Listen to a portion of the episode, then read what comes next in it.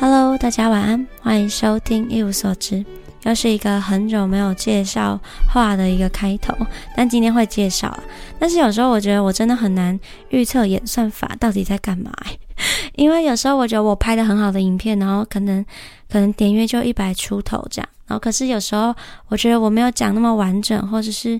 或者是内容上还好的影片，反而可以很多点阅，我也不知道发生什么事。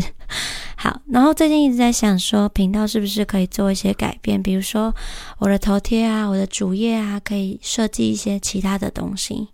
如果呢，你们有什么想法，也可以分享给我，因为呢，我还没有什么想法。好，那最近呢买了一个犀牛顿跟哈利波特联名的手机壳，我有拍一个小开箱放在这部影片的后面。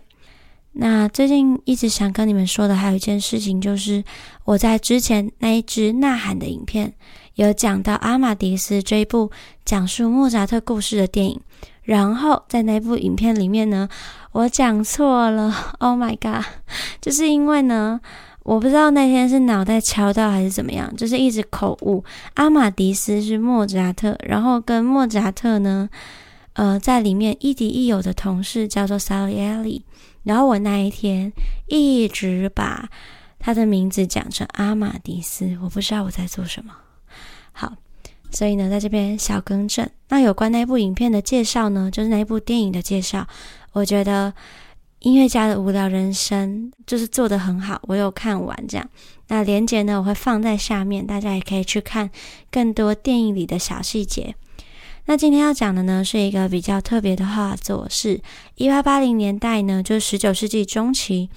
这个俄罗斯巡回画派的作品。那俄国艺术呢，其实就像它国家的地理位置一样哦，离欧洲很近，文化呢也受到欧洲的洗礼。不过呢，却又是一个独立出来的国家，不属于欧盟。然后政治方面呢，社会运作的模式也都很不一样。所以俄罗斯的艺术呢，一方面是跟着欧洲的艺术史进程，但是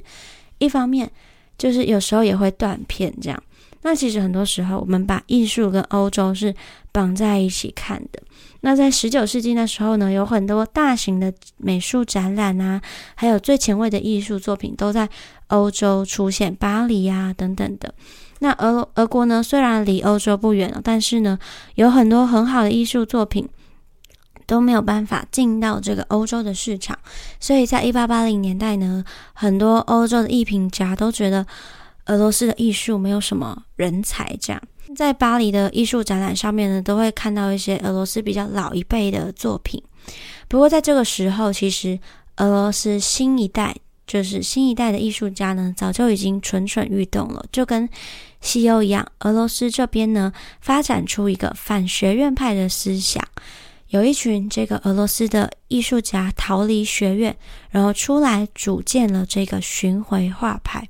那这个巡回画派呢，他们不参加学院的展览，转而在这个俄罗斯的乡间巡回展出他们的作品，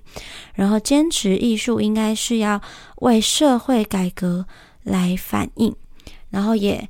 提倡呢为百姓服务啊，反映百姓生活等等的。这些想法。那今天呢，要说的就是巡回画派中这个列兵的作品。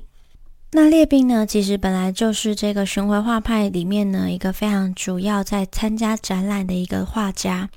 今天呢，要看的是他初次在学院展上的一个作品《伏尔加河上的纤夫》。初次亮相呢，就惊为天人的展出这幅非学院派的画作，让人非常的印象深刻。这幅画呢，是他在参加巡回画派之前的一个作品。这是一幅非常大型的油画，在这幅画当中呢，我们可以看到十人一对的男人呢，静静的在这个伏尔加河旁边拖曳着一艘沉重的船。先夫的工作就是这个，就是以帮人拉船为生。尽管呢，这个时候的农奴制已经废除十年之久了，但是呢，我们可以透过这个作品看到。其实呢，这项法令的废除并没有帮助到底层人民的生活有所改变。其实大家都还是生活的非常辛苦的。那在画中的这十个人呢，被用皮带绳索呢跟船紧紧的绑在一起，如同牲畜一般，没有受到正常人的对待。与法国米勒这些写实主义画家不同的地方是呢，列宾呢让他这些画中的人物都各自有独立的情绪展现。法国写实主义呢，比较偏向呈现单一的，就是说，比如说出众的出活呢，是如何泯灭人性啊，在画里面呢，展现大家都有一种活在被压榨的情绪当中。但是列兵呢，则是展现了劳动对于先夫的心理影响。可以看到，有人呢想要反抗，有人呢则很认份的正在拖曳着这个船只，有人则是态度冷漠，可能是有点老鸟无感了，就是觉得说，哎，反正就是这样子。那不过呢，也有和这些米勒有相同的地方，就是呢，他们都同样呈现了底层人民的生活样貌，以及苦难者的这些缩影。